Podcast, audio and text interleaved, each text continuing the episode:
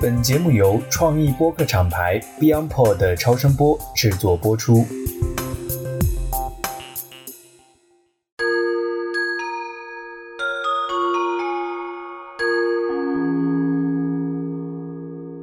大家好，我是直立行走的锤总。这一期我们的周易来讲一讲两个很有意思的卦，这也是在中国人的一种生活追求中挺重要的两个卦，一个是泰卦，一个是否卦。我相信大家都听过这句成语，叫做否极泰来。泰呢就是泰山的泰，否呢其实是我们日常中用的这个否定的否这个字。为什么前面讲乾和坤，讲着讲着突然就开始讲泰和否？第一，他们是由乾和坤构成的。第二呢，这两个卦跟我们今天的时代、社会、生活的关系实在是太大了。首先就要说说为什么说太和脾是由乾坤构成的。如果我们把乾卦和坤卦做一个交叉组合，它们构成的其实就是太卦和脾卦，也就是下面三道呢是乾，上面三道是坤，下乾上坤，这就是太卦。然后呢，把它们反过来，下坤上乾，这就是脾卦。在这件事情上，其实非常有意思，因为乾和坤呢，最基本的意象啊，就是天和地，乾在下，坤在上，天到下面来了，地到上面去了，感觉好像是这个天翻地覆了。为什么反而是泰代表着好呢？天在上，地在下，看上去这是大自然本身最规则化的安排，为什么反而代表的是不好的脾呢？就是因为古人认为呢，泰和脾最重要的一个核心的关键字就是交，交流的交。或者在它的卦辞里边呢，其实叫做交通，天与地交通，能量能够形成有机的碰撞、融合、发展，在这种情况下，万物才有了它生长的机会。六十四卦在自然哲学思想里边，它首先代表的是天时和地理环境位置上的一种意象。所以呢，太和脾其实在整个一年四季里边是有自己所对应的季节的。太呢，代表的就是春天，而且呢，代表的是一年中的正月。所以为什么我们有一句祝福大家的话或者吉祥话叫“三阳开泰”？这个阳呢，其实不是被误写或者误译谐音梗写成的喜羊羊的羊，不是动物的阳，其实是太阳的阳。三阳开泰的泰呢，就是泰卦。所以三阳开泰本身指的就是泰卦下面的这三根阳爻，它打开了天地的阳气能量的水龙头。阳气在正月的时候已经积蓄自己的实力了，它可以接下来去推动这个世界春回大地，万物重新开始复苏，或者生命再次进入发展。而脾卦呢，其实对应的是秋天，秋天呢其实是收敛肃杀的一个季节，生命开始凋零，树木呢开始收藏，为来年的发展去进行一个准备。所以在这种时候呢，生命的迹象和状态都是收敛化的。在古代，大家可以想象，在一个大陆民族、农业民族为主体的生活状态下，人们之间的这种走动开始变少，也不再去，比如说垦荒，不再去尝试做一些冒险性的探索，而是开始想办法为接下来的严冬做好充分的准备。所以呢，收敛将变成秋天的关键的主题。脾卦所代表的自然就有一个意象，就是阻塞。相互之间的沟通和联系变少了，关系开始变淡，或者说断裂了，这是它的一个基本的意象。而“泰”这个字呢，值得多说一句的是，像《说文解字》啊、《康熙字典》对于“泰”这个字的解释，其实在远古的时候，它最开始的意思啊，是一个华和淘汰的“汰”。代表的其实是正在顺畅流动着的，而且是积极的奔涌向前的水的一种描述。所以，如果大家对《周易》有很大的兴趣的话，它的这每一个卦的那个用的字本身到底代表着什么含义？我觉得应该首先有一个基础的了解。我们刚才提到说，太和脾其实谈的就是交这件事儿。所以有些人说，否极泰来代表的是坏运气结束了，好运气开始了，事情开始转变向好的一方面了。本质上来说，指的并不单纯是运气问题，而是一个人的整个生命走向、个人状态的问题。一个人的生命中的良好的感受，或者觉得自己今年发展的不错、状态不错，很多的时候，状态的好与不好、情绪的状态，都是与一件事有关，就是关系。关系这件事儿啊，在今天这个世界实在是太重要了，很多人与人、国与国。某一个世界与另一个世界等等，包括人与自己的身体与自己的心灵之间的关系，很多的时候其实是名存实亡的。所以，关系与一个良性的沟通交流方式，其实是太卦和脾卦所讲的关键所在。在良性的关系之下，你自己的个人发展，包括情绪体验、身心状态，一定都会是朝着一个更加积极和好的状态去变化和前进的。因为这个话题很大，我最后呢选出来了三个点来跟大家做分享。一个呢就是我们既然谈关系和沟通方式，首先我就想谈谈人和人的关系。第二件事情呢，我想借这个太卦和否卦呀来聊一聊君子跟小人的区别。因为在整个中国的哲学体系中啊，君子和小人这两个对比性的、极端性的群体，或者说两类人的对比，在哲学观点中是占据核心位置的。它是最为有效的一种比喻，或者说是表达的手段。但是，是不是我们这个世界上就是分为君子和小人呢？这其实是我想跟大家聊聊的第二点。然后呢，在最后，我想同样回到品牌的层面，品牌的本质其实就是一种关系。那么在今天这个世界啊，传播本身给品牌建立真正的关系带来了极大的挑战。品牌今天已经逐步的在丧失自己去跟用户、跟市场建立一个有效关系的那些途径和渠道。尽管看上去今天的营销手段变得五花八门，但是你会发现品牌的主动权其实在不断的丧失以及被蚕食。所以在这种情况下呢，我要讲一个核心的话题，就是公关危机。每一个公司，特别是以品牌来推动商业发展的公司，它的公关部门已经死掉了，或者反过来说，在 marketing 在营销体系中，每一个部门似乎都在承担着公共关系、公关这样的一个职责。那么，公共关系是否还真的有用呢？处理一个公关本身的危机，重新建立起品牌与用户的良性的关系，以及去处理一些具体出现的公关危机事件，品牌怎么做才是相对合理的呢？我想这是今天围绕太和脾这两个卦，我们会着重去聊的一些内容。那我们就按照这样的一个思路，先来说说人和人的关系。太和脾，我们刚才说的核心的关键字就是交，交往的交这件事儿。关系当然需要交往。但是大家有没有想过，我们交往的是什么呢？人和人之间如果想建立起关系，那它一定不仅仅是交往，它的本质其实是交换，就是你给我，我给你，只不过我们所交换的内容是不一样的。比如说交换利益、交换情感、交换时间、交换信息，它一定对应着不同的关系，比如说买卖关系、生意的合作伙伴关系、夫妻关系、亲子关系、陪伴的关系、服务关系等等。所以呢，在这样的一些交换之下呀，英文里面有一个词挺有意思，它叫做 chemistry，也就是化学。就说这个人和人之间，团队和团队之间，我们要去产生一种 chemistry。那么在中国人汉语把它翻译说，人与人之间要产生一种化学反应。化学其实是我们这个世界上最能体现交换这件事儿的。能量的交换、离子的交换、结构的交换，在交换过程中，其实彼此相互影响，以及共同去合成或者发展出新的事物，这其实是化学的本质。那我们用 chemistry 说人和人之间要有 chemistry，那就意味着什么呢？人和人之间作为一种有效的交换或者关系的话，它一定能够构成新的事物，它能够产生新的价值，这才叫交换，这才叫关系。我就想介绍我自己得到的一个特别好的经验，是我在刚工作不久，我当时的老板告诉我的一个非常有意思的法则，叫三 T 法则。他说，David，如果你以后结婚了啊，你跟你的老婆想在家庭中非常和睦，并且保持爱情保鲜的话，那么你记住要利用三 T 法则。什么叫三 T 呢？其实是 T 开头的三个单词，第一个词呢是 talk，第二个词是 touch，第三个词呢是 thank。翻译过来呢，就是交谈、触摸、感谢。他说，如果你每天在你的生活中，不管你跟你爱的人能够相处几分钟，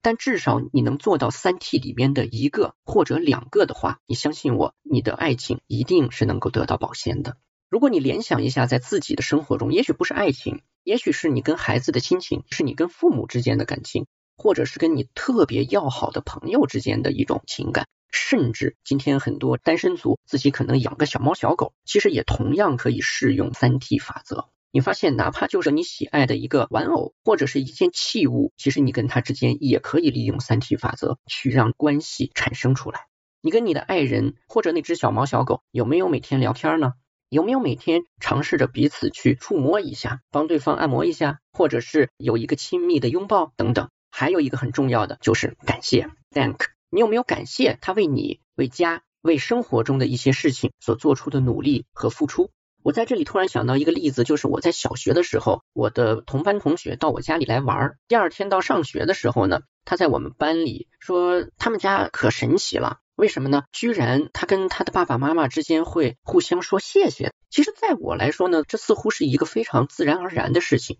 我为父母做事，父母为我，比如说帮我拿了什么东西，我们都会很自然的说谢谢对方。一直到今天，我的孩子对我、对我的妻子以及我的父母，其实都还是会继续这样做。这是无意中形成对三 T 法则的一个印证。所以呢，touch、talk 和 thank 这三件事，我真的觉得是建立一个亲密关系、有效的人和人之间的交换，它很重要的一种手段。那么我们的交换啊，其实是需要一些介质的，就是共同拥有的事物。比如说在夫妻之间，有些人说爱情这东西啊是没有办法被保鲜的，所以呢，结婚了一段时间之后，你就一定得生个孩子。其实呢，这是有点道理的。那如果你说我是丁克家庭，难道我的情感就不能维系了吗？并不是如此。事实上，我把它叫做共同的第三者，也就是在两个人的情感相处的过程中，你们一定要找到共同的一个事物，这个事物啊，能够让你们共同去花费时间、精力、情感融入其中。为什么要有这个东西呢？它可以从我喜欢你的什么什么，变成是我喜欢我们一起所拥有的什么什么。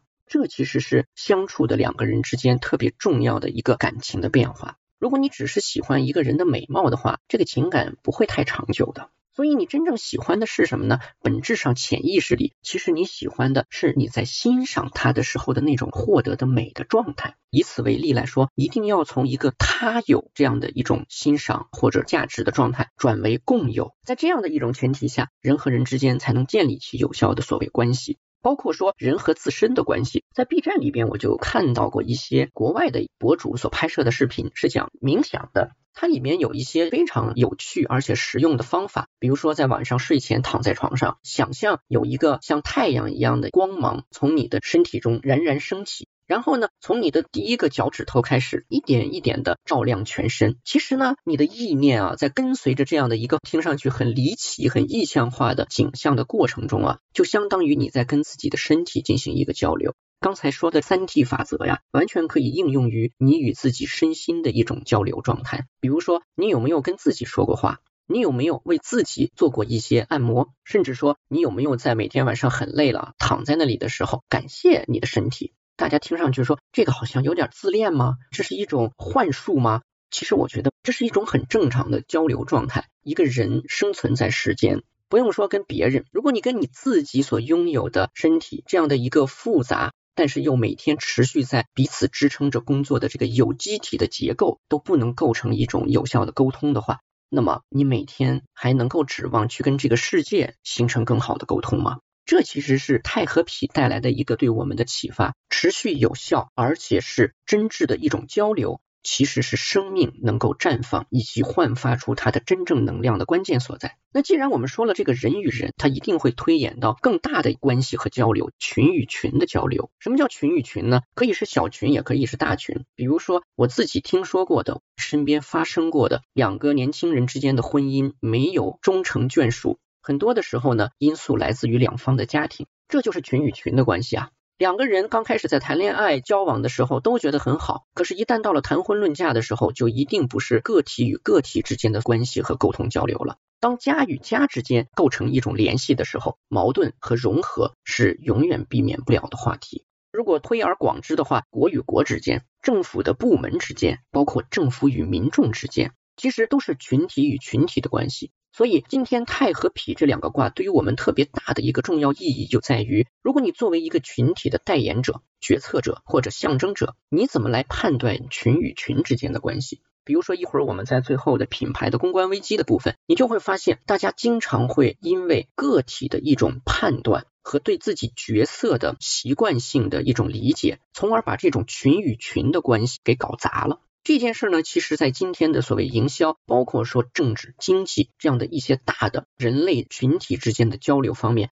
都是有着本质性的影响的。在我看来，其实太它所代表的是一个不同于痞的社会状态或者结构。太是什么社会呢？太其实代表了精英社会。我在第一期讲周易的时候说过，说你看这个卦呀，可以把它当成进度条，也可以当成梯子。进度条的意思呢，就是它的一种时间的一个顺序。那你如果看太卦一上来，三根爻都是阳爻，它的乾卦在下面。乾呢，在整个的我们刚才说哲学体系中，代表的往往是君子，往往是那个正能量；而坤卦呢，往往代表的是弱势的小人等等。所以呢，太卦一进来，它就代表的是带有正气的一种社会环境。所以我们把它比喻为精英社会，而否卦代表的是什么呢？是利益社会。精英社会跟利益社会在同一个社会体系下，首先我认为它是兼而有之的。今天不管是中国社会还是美国社会，不管是哪个国家，其实它都是由多类型的社会交杂而成的一个体系。如果是一种拥有正能量、正向风气的精英社会的话，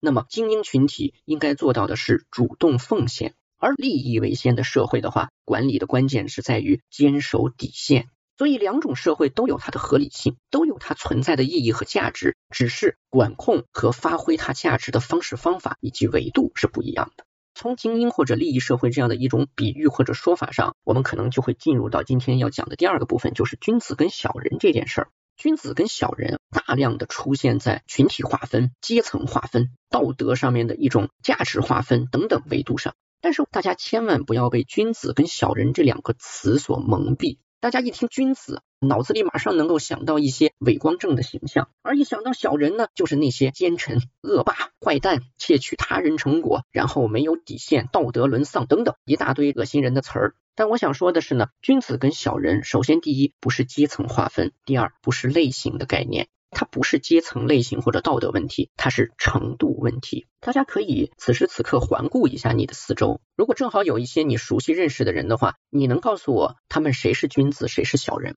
或者你打开你的电脑，满屏幕的著名的一些社会人士、明星等等，谁是君子，谁又是小人呢？所以我说，君子跟小人，我们的正确理解方式，首先它是程度问题。我们每个人都是君子跟小人两种体系的混合体，恰恰就像这个社会一样，这个社会只有君子没有小人，这是一个变态的社会；如果只有小人没有君子，那这是一个肮脏的社会。所以在这样的一个前提下，就意味着我们应该正确的对待君子跟小人两者之间的相互关系。其实理解君子和小人的关系，看我们自己是最简单的。我们自己一个个体，完全就是社会的一个缩影。君子呢，代表的是正向的能量，是积极的一种道德规范、理想追求，包括人生的信念等等。而小人呢，它代表的是对于眼前的现实的利益的一种追逐，是对于实际欲望的一种渴望和满足。我来举一个有意思的例子，前段时间全球疫情嘛，有意思的新闻。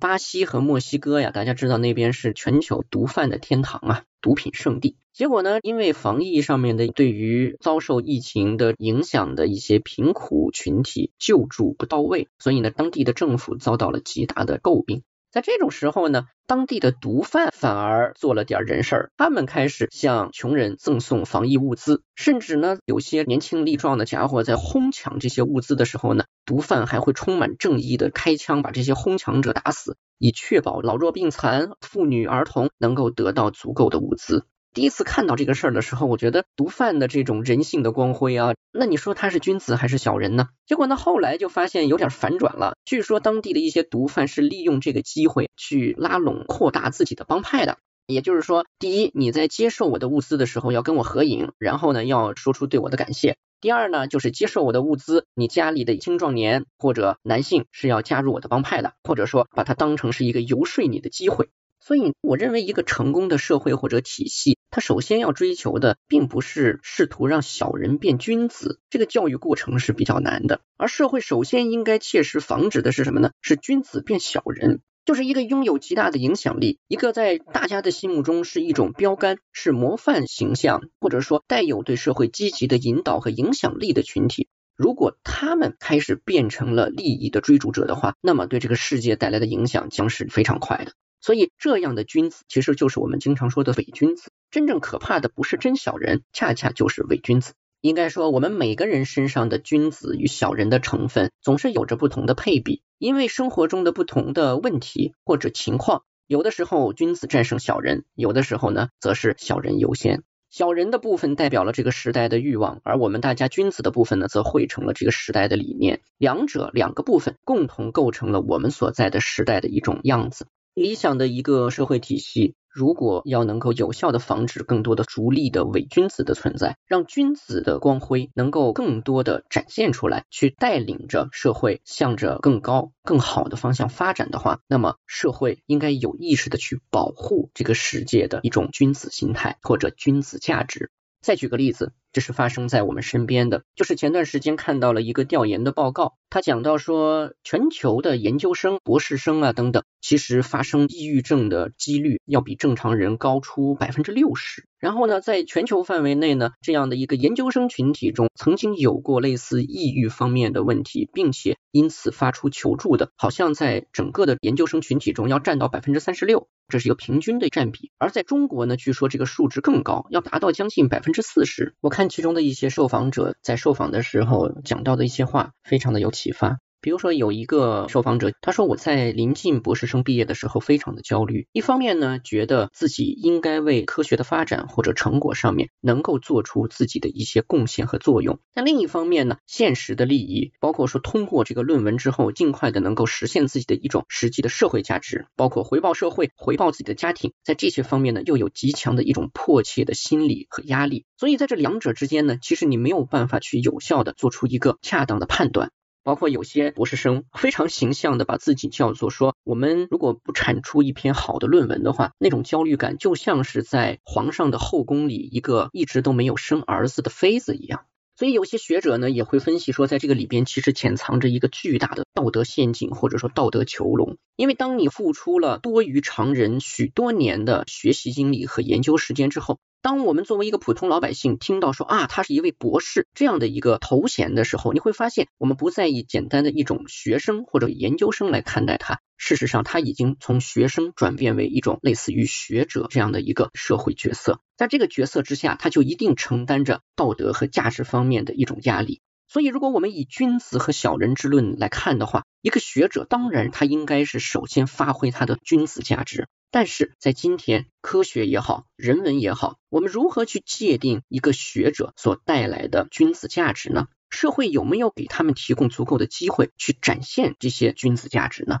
从我的角度来说，我一定不希望我们所信仰或者追求的人类的科学，最后往往变成了消费主义的打手，变成了一个普通的消费产品，去标榜自己更领先，然后卖出更高价的一个所谓噱头。另外一个问题就是君子跟小人，如果我们把它视为是今天这个世界中的两股巨大的力量的话，你会发现这两者之间的交换和沟通，它的那个通畅程度可能是存在问题的。比如说，对于我们自己来说，生活的信念和理想，对于这个社会抱有的一种善念和试图发挥的一种积极的作用，它如何与我们追求自己的安居乐业、生活富足能够有机的结合起来呢？我认为，君子爱财，取之有道。而小人爱财呢，则必须要用之有道。每个人在自己的日常生活中，可能都需要通过不停的方式，为自己能够多赚取一些利益，能够为自己未来的生活多争取到一些选择的机会。但是，当我们拥有了一定的富足，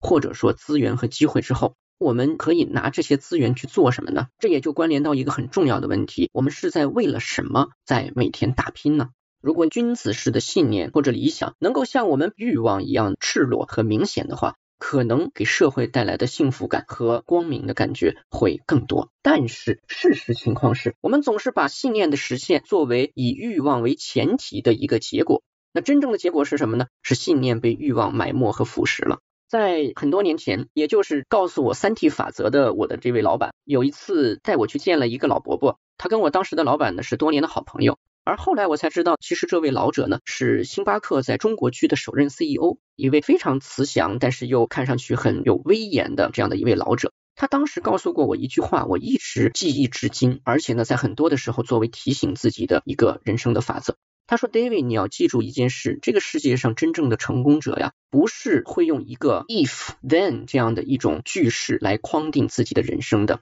什么叫 if then 呢？就是如果我能如何如何，那我就一定能够怎样。比如说，哎，如果我能像他那样有钱，我就一定能够开一家很棒的公司。哎，如果我能拥有一个什么什么样的条件，那这件事儿我就肯定成了。所以他说，if then 这样的一种心态啊，往往会让你坠入到欲望所牵引的价值逻辑里去。你想要的那个 then 之后的那个结果啊，往往不是太容易实现。那所以正确的观念是什么呢？是 then 后面那个你想要的结果。你如果真的想要它，那么你就去做吧。所以呢，这其实跟我们前几次讲到钱和坤的时候，我们说，不管是品牌还是人，都要经常问自己 why。就是你自己真的为什么而活？那个东西往往就跟我们今天说的君子信念是有关的。所以抱着自己的信念的态度和目标去设定自己的小人之路，这可能是一种有效的思维方式。每个人都是君子与小人的结合体，只是我们如何去设定他们的配比，以及如何去掌控他们之间的关系。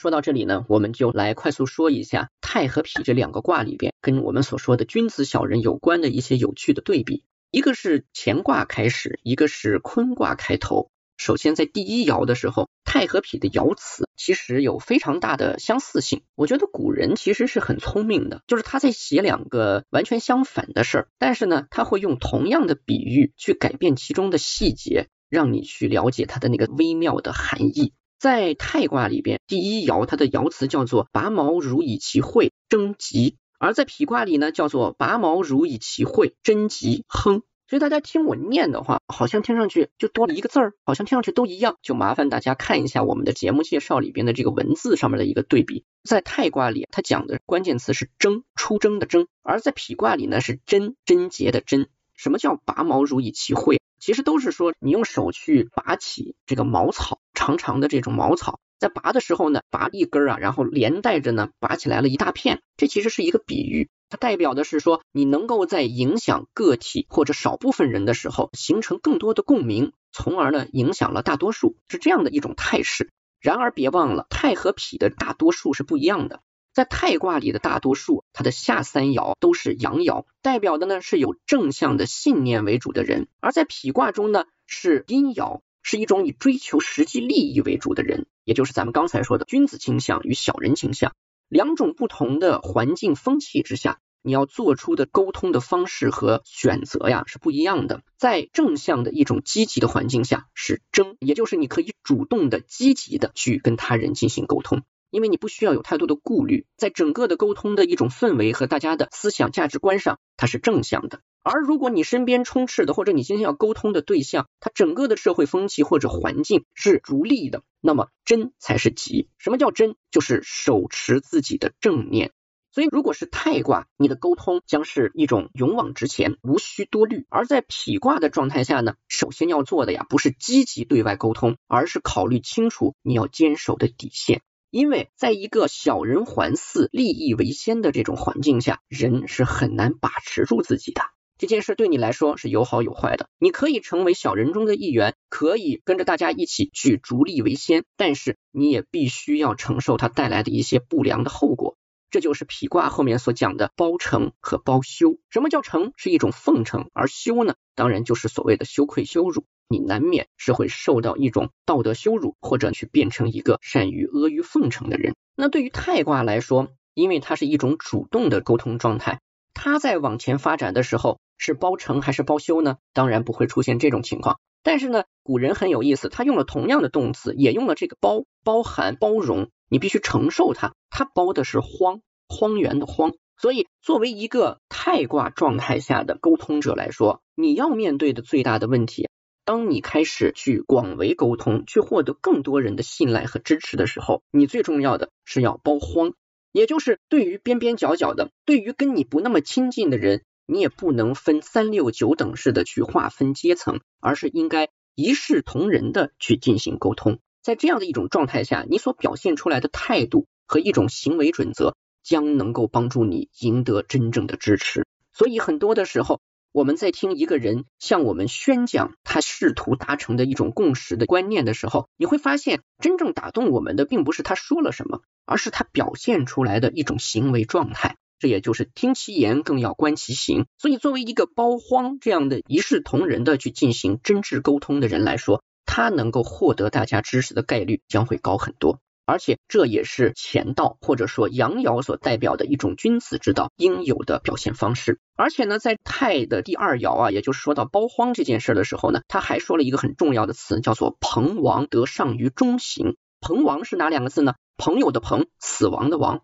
朋亡是什么意思？朋友死了，拿朋友去垫背吗？不是这个意思。朋指的是朋党，也就是同伙。在这种刚刚开始去形成自己的一种广泛沟通的时候，切记切记，千万不要搞小圈子、小群体。你如果刚刚开始有一些威望的时候，刚得到一定支持的时候，就开始搞一个特殊的小集团，在这样的一种做法下，你将不能得上于中行，也就是你不能秉公的、公正的去与大家沟通。看上去你行的是一种正向的、积极的价值观，事实上你已经开始行小人之道了。所以呢，在泰的道理里边特别强调了这一点，朋王不要去拉小圈子、小集团。然后呢，在接下来的这个九三六三这些爻呢，我们就不去过多的赘述它了。我想接下来呢，要重点说说的是这个第四、第五爻很有意思，也就是开始从内卦、从下卦进入到了上，进入到了外侧。那么在太卦来说呢，它其实是从乾转向了坤，从阳爻转向了阴爻，这就意味着说，当你的地位已经达到了一定的高度的时候，你反而不能像以前那样 aggressive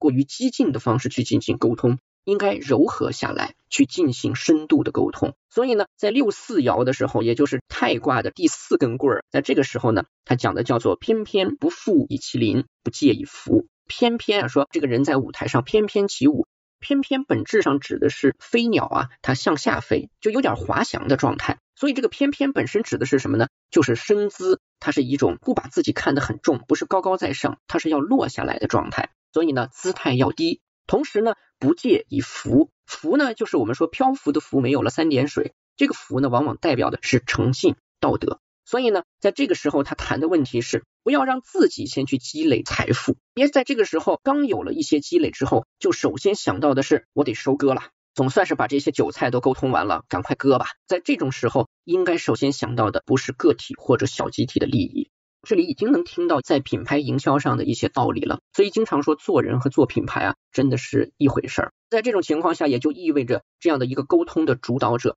就是要施以财富，必须要能够奉献。这就是为什么在前面我们会讲到说，所谓精英型的社会，最重要的是精英能够以君子之道去主动奉献，这才是你最本质的沟通之道。用这种方式才能形成交流，也就才能建立真正稳定和长期良性的关系。这是它的第四爻。而在匹卦里边的第四爻叫有命无咎，愁离止。那么这一爻啊，其实它讲的一个最核心的意思是什么？整个的这个态势啊，已经开始形成反转了，因为下三爻的阴爻已经过去了，开始转入到阳爻为主的状态了。所以在这个时候呢，整个的风气、人们的意识，它的一种对待利益和理想之间的态度，开始形成了一种反转。那么当然，这个反转一定是由于社会中的一种正能量的思潮、一种启蒙式的运动、时代的发展所给予大家的积极的推动。所以我们说。最重要的一点，一个社会富起来之后，关键的问题是如何能够避免多数人他走向的道路是温饱思淫欲。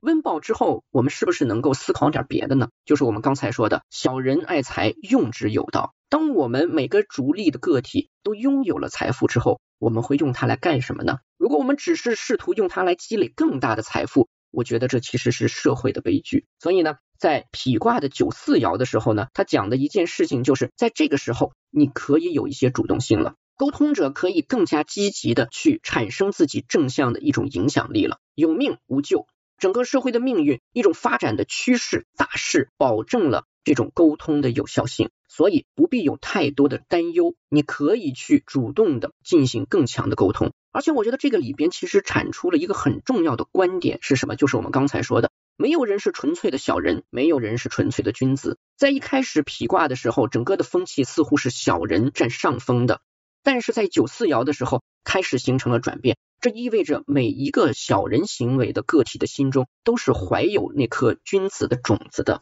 只是需要去有效的引导，只是需要给他合适的土壤、阳光和水，那么这个君子的光芒才能释放出来。所以呢，这是两个卦的这个第四爻。到第五爻呢，就非常有意思的地方是，这个太卦叫做地以归妹，以指元吉。到了咱们以前讲过，第五爻又高又正，是吧？又没有到极致，每一个卦在第五爻的时候，那都是最重要、最好的位置。到这个六五爻，它讲了一个故事，因为大家知道《周易》《周易》嘛，周文王演八卦，呈现了六十四卦的后天八卦的顺序，然后呢，去呈现了这些对卦的解释。所以呢，也就意味着这个《周易》中啊，它其实会带有以周这样的一个王国，它的一种主观性的比喻，或者说对世间的这种观念。帝乙呢，就是大家熟悉的纣王的老爸呀。其实当时是开创了一个中兴的时代，就当时其实整个商朝已经进入到了衰落、衰退的这个状态里。但是帝乙呢，其实通过励精图治，包括说呢，对四面八方的有反叛倾向的一些部落的这种降服，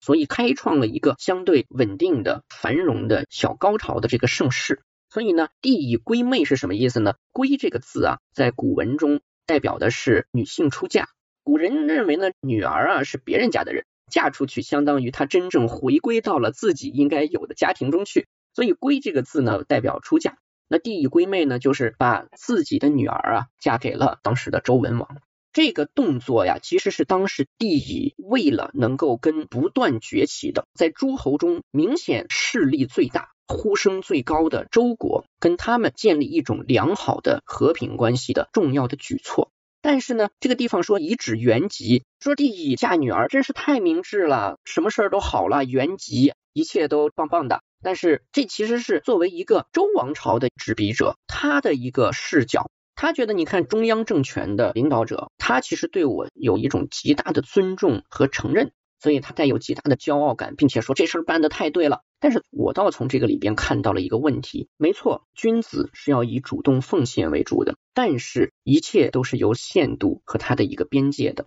这样的一种做法获得的是一种长久的稳定，还是助长了周王心中去一统天下的一种野心呢？这我们不得而知。但是这种做法至少让天下人明白了一件事儿，就是在这片大地上。除了商王朝之外，其实还有一个更加强大的，连商王朝都不得不对他表示一种低姿态的力量，就是周。所以，如果我们对比一下第四爻，偏偏不富，以其邻，不介以福。我可以放弃我自己的利益，让大家先富起来，从而呢，也得到了大家的信任。除此之外呢，他还谈到了不介意福，是用福的方式。让大家去除掉了对我的一个戒备心，让彼此的关系能够更加的巩固。在这个比较之下，你就会发现六五爻的这个闺妹嫁女儿这件事儿啊，它看上去是只有利益上的一种输送，但是呢，却没有建立一种真诚的关系。我觉得六四爻其实做的更对，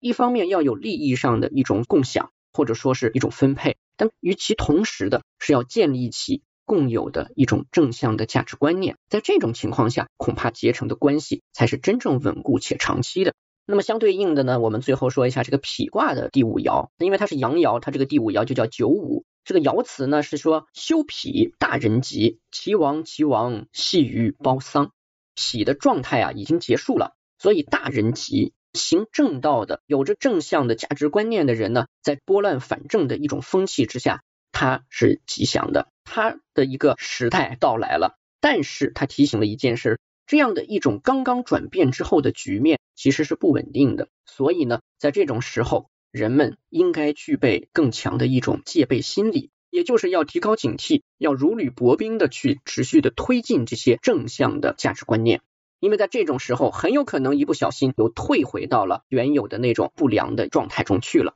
说到这里呢，其实我们就可以做一个小结了。如何能够否极泰来？如何能够保持一种良性的社交关系、人生关系？太和皮首先告诉我们，你要注重沟通的对象、环境和当时所处的一种风气状态、价值观念的一个考量，然后呢，才能决定自己是以更加积极的、直接的方式。去袒露自己的看法进行沟通，还是首先坚守好自己的阵地，然后呢看情况逐步的去进行沟通。那说到这里呢，我们就可以进入到今天最后的一个部分，就是关于品牌。品牌今天所面对的，恰恰是在沟通环境上的一种彻底性的改变。这种改变呢，有竞争者和对手，包括一些商业模式变化所带来的，也有最重要的呢，就是在整个营销和传播沟通语境以及方式方法所带来的这种变化。比如说是来自于不同的竞争逻辑对品牌化发展的一种挑战。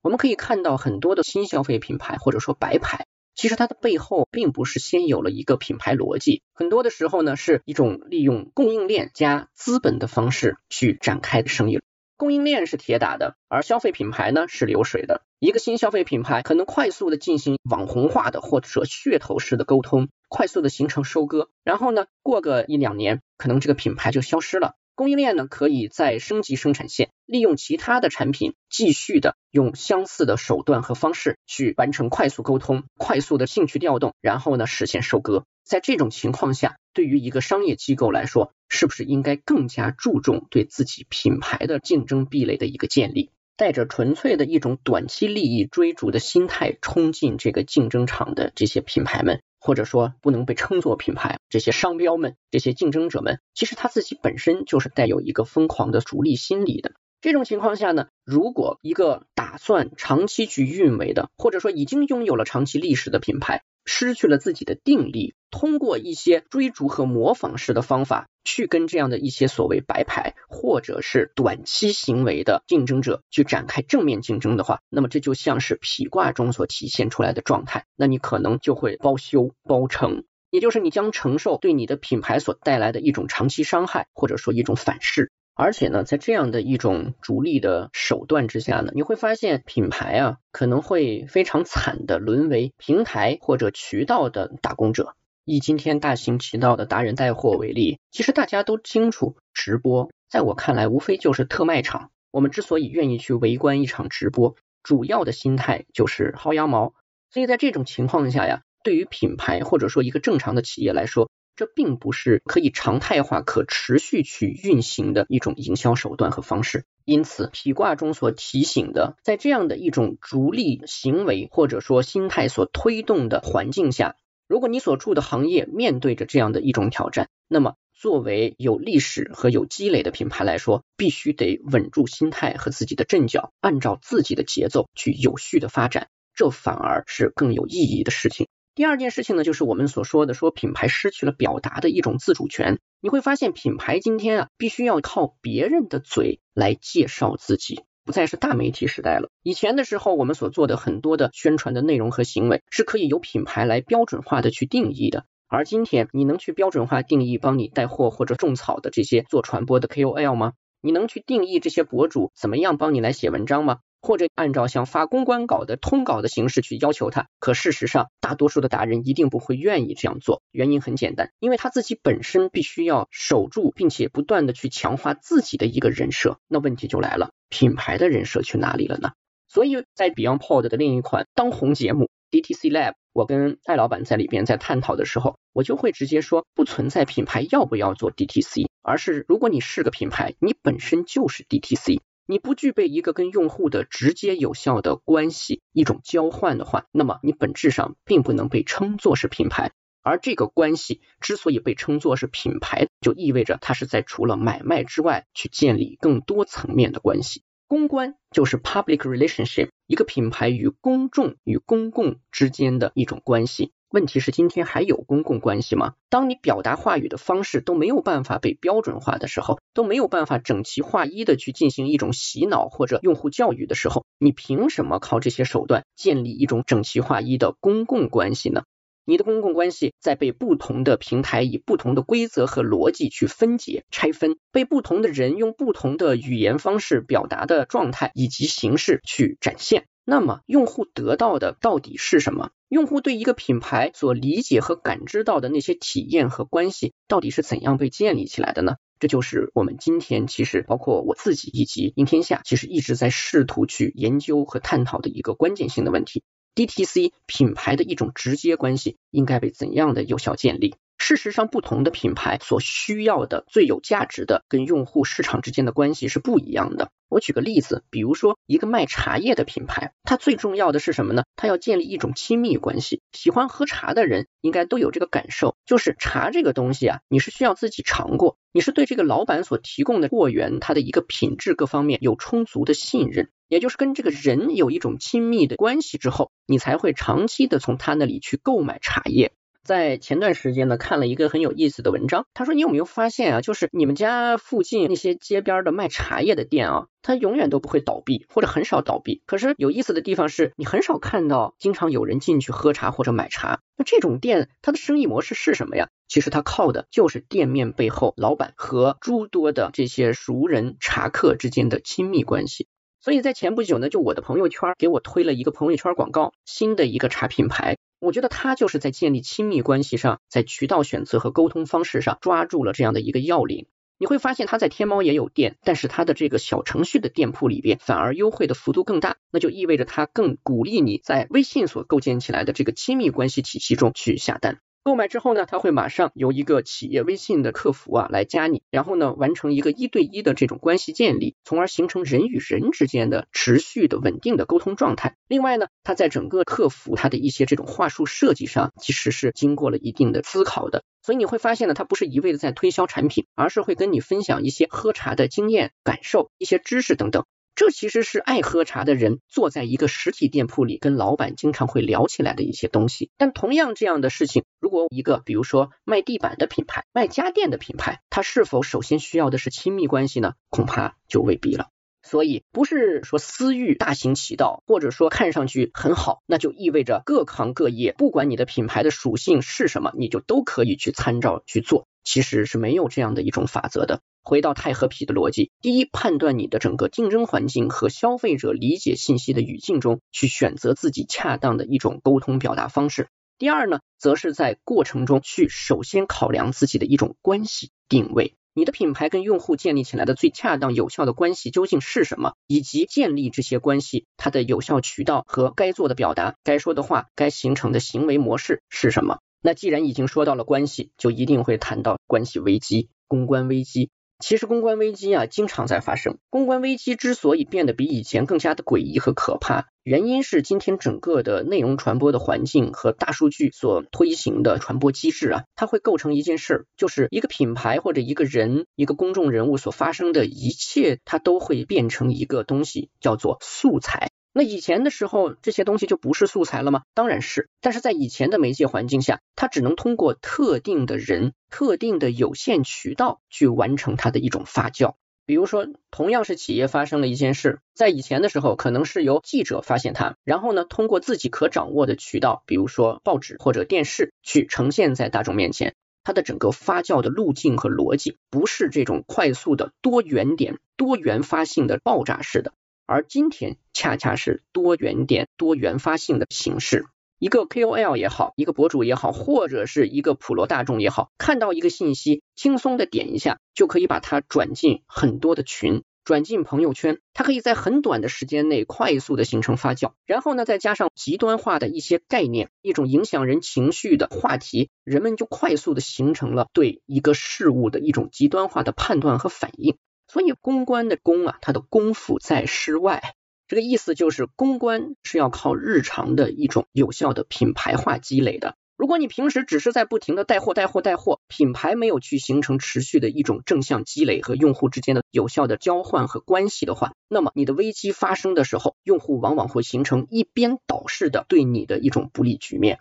如果是一种多元发性、多源头式的这种危机展开的话，那么品牌该如何应对？它不是说去删几个帖或者去压低一些这种负面内容就可以解决的问题。让我们来举几个例子吧，让我们看到公关危机如果处理不当的话，它会带来多么大的影响。或者说一个恰当的做法会是什么样的？我们先来举两个处理的比较不错的例子。第一个呢是星巴克，一八年的时候呢，星巴克美国费城的一家店里边发生了这个事儿，两个黑人顾客进店，然后呢好像是没有任何的消费，打算用这个星巴克的卫生间，店员呢就拒绝他们这样，两个黑人顾客呢就感觉到很不爽，坐在这儿不愿意走，店员呢就直接报警了，警察把这两个黑人顾客呢就带走了。这件事情呢，其实触发了非常大的情绪和问题，在社媒上快速的形成了发酵。因为大家知道黑与白的问题，在美国语境下一直都是那个根深蒂固的原则性的问题，非常容易一点就爆。当时警方经调查，犯罪证据或者有不良企图的证据其实是不足的，所以释放了。然后呢，星巴克的反应很重要，首席执行官凯文约翰逊第一时间首先是自己做出了诚恳的道歉。第二呢，当时是十七号嘛，他宣布说，在二十九号的时候，全美大概八千家直营的星巴克全都会暂停营业，对十七万名星巴克在美的员工进行反种族歧视的相关培训。而且还不算完，凯文·约翰逊呢，在接下来的周一亲自跑到费城，当面向这两名黑人顾客进行了道歉。我们可以学到一件事，第一个就是快速反应，第二个呢就是姿态很重要。我们刚才泰卦也说到过，就是你说什么不重要，比你说什么更重要的是你在怎么做，你的行为是否赢得了大家对你的一种理解。所以赢得大家理解，不是告诉大家说真相到底是什么，我要解释清楚，大家要听的不是这个，而是首先想看看你是怎么处理这件事的。第一反应要快，第二呢自身的姿态，把自己放在一个什么样的位置上来跟大众沟通，这往往是处理公关危机的时候特别重要的一点。我们要举的第二个例子呢，也很有意思，是在特别著名的波马，也就是波士顿马拉松这件事情上，阿迪达斯所经历的一次公关危机。这件事呢，发生在二零一七年，在二零一三年的时候，波士顿马拉松呢经历了非常悲伤的一件事情——恐怖爆炸案。这个之后呢，大家还是会纪念或者说会想起这件事儿。而有意思的地方呢，就是在二零一七年的时候，阿迪达斯在所有的波士顿马拉松完赛的选手的手机上推送了一条信息。翻译过来就是祝贺你从这个波士顿马拉松中活着跑回来了。他用的词叫做 survive，you survived the Boston Marathon，你从这样的一个赛事中活过来了。那这件事情呢，快速的就引发了社媒上的争讨。大家就是说，阿迪达斯是不是脑子坏了？大家都知道二零一三年发生了什么，这件事情并没有离我们很远。结果呢？你居然会这样说？你的意思是庆幸说没有再发生这样的事儿吗？我们从这个事情里活过来了？难道波士顿马拉松本身就是一种恐怖的事情吗？等等。所以呢，也是一样，快速的形成了多源头性的这种爆发。很多人呢带着情绪，甚至带着本身对阿迪达斯的一种厌恶或者不喜欢，开始发泄自己的看法。而在这个时候呢，阿迪达斯的做法会非常的聪明。第一呢，一样快速的第一时间发布了非常诚恳的一封道歉信。我们一会儿会说说这个道歉信这个东西，因为今天大家习惯性的先道歉，但是只要是一个有常识的人，对于不同的不管是明星还是一个品牌的道歉，都是有自己的感受的。有些道歉是真的能够让人对他产生谅解之心，而有些道歉很明显只是为了赶快撇清关系，证明说我是个好人，你们误会了，只是为了做这件事。事实上，后者呀往往是没有办法蒙蔽大众。那么阿迪达斯当时用了说，We deeply apologize for our mistake。然后在做了这件事情之后呢，你会发现他没有在解释，没有说我们的真实意思是啥，如何如何。他通过更多的支持阿迪达斯的人，让更多的大众开始逐渐的发出一些正向的声音。在社媒上，有些人开始说阿迪达斯，我理解你，我也接受你的道歉，因为你没有办法取悦所有人，总有人是在故意的搞事情。也有人说，我就来自于波士顿马拉松这个活动，我已经参加了八年了，每次参加都有一种真的幸存的感觉。这个 survive 这个词没有问题，因为波士顿马拉松本来就是全世界最难跑的马拉松之一，对于跑者来说，堪称是一种地狱式的考验。所以，我们自己平时在聊的时候，也会用幸存，也会用 survive 这样的词。我并不觉得说阿迪达斯是要故意的用这个词去引发大家的痛苦的回忆。所以大家发现了吗？阿迪达斯用自己的拥趸，用拥护自己的人的声音去帮助自己澄清一些事实，这个时候事实才真的成为所谓的事实。阿迪达斯做的第二件事情呢，其实就是利用官方和非官方的渠道去体现自己一直以来对于波士顿马拉松长期的细心的一种支持。波士顿马拉松其实是有一个很特别的地方，就是它其实是第一次啊有女性跑者参加的马拉松。应该是在一九六七年，有一位叫做 Catherine Switzer 这样的一位女跑者，她其实是靠蹭跑的方式。当时因为还不允许女性来参加马拉松跑步的比赛，所以她是强行的冲破了工作人员的围追堵截，蹭跑的方式来参加比赛。所以呢，波士顿马拉松还在这个马拉松的历史上有了这样独特的一个价值和地位。她是六七年蹭跑，然后到七二年，波士顿马拉松终于正式开始欢迎女性参赛。所以呢，在二零一七年的时候，恰好六七年到一七年，这正好呢是五十年的一个纪念日。而且在此之前呢，其实 Switzer 他在做一个专门的非盈利组织，就是帮助更多的女性跑者实现他们的跑步目标。阿迪达斯在为这个组织啊提供一些跑步装备、跑步指导。这件事呢，变成了一个非常能够赢回好感的事情。所以大家会发现，阿迪达斯呈现了两个形象：第一呢，是诚恳的向大家道歉。第二是他其实没有做错什么，而且他还一直在做着正确的事情，所以他通过更多人的口吻和嘴，帮助自己说出了真相。在这种情况下，如果大家再反观一些处理不当的公关的危机案例，就能看到有几个共同点。比如说，道歉信写的像是一种程式化的东西，好像之前特斯拉写过一个公开的什么道歉信，然后呢就被网络上的一些博主专门去画了一些线，说其实这封道歉信只要改一改中间的一些词，它完全就是粉圈里边的道歉的标准格式。这个感觉就觉得说，品牌其实并不是真心的想跟用户完成一次沟通和对接。包括说特斯拉在中国的一些高管曾经说车用的不好或者怎么样，我们还是建议加强车主自己的学习。我不知道爹味儿十足是不是品牌可以拥有的一种所谓个性或者足够的酷。但是咱们就刚才说到过太和皮所告诉我们的在沟通时候的尺度和方式的问题。另外呢，我们也可以回想起一些明星去做代言，然后发生了一些不当的信息输出的时候，这些明星的一些反应，你会发现大家下意识的都会首先做一件事，就是我没有，我不是。那么做出这种反应的一些典型行为是什么呢？第一，说一些比较硬的话去辟谣；第二呢，说已经报警了，在取证了，我们在这之前保持沉默；第三呢，就是模板式的一种道歉，而且在道歉的时候呢，他的打造自己仍然是个好人的这种善人心态高于了他自己的善念。既然你作为明星是打算以名来换利的话，我觉得不能总想着独善其身呐。当一些问题出现的时候，勇于承担和正确的态度与喜欢你的人进行有效的沟通，我觉得比什么都重要。其实就在不久之前，海天酱油的这件事情，你也会发现，其实整个事情在一开始的时候根本称不上是一次公关危机。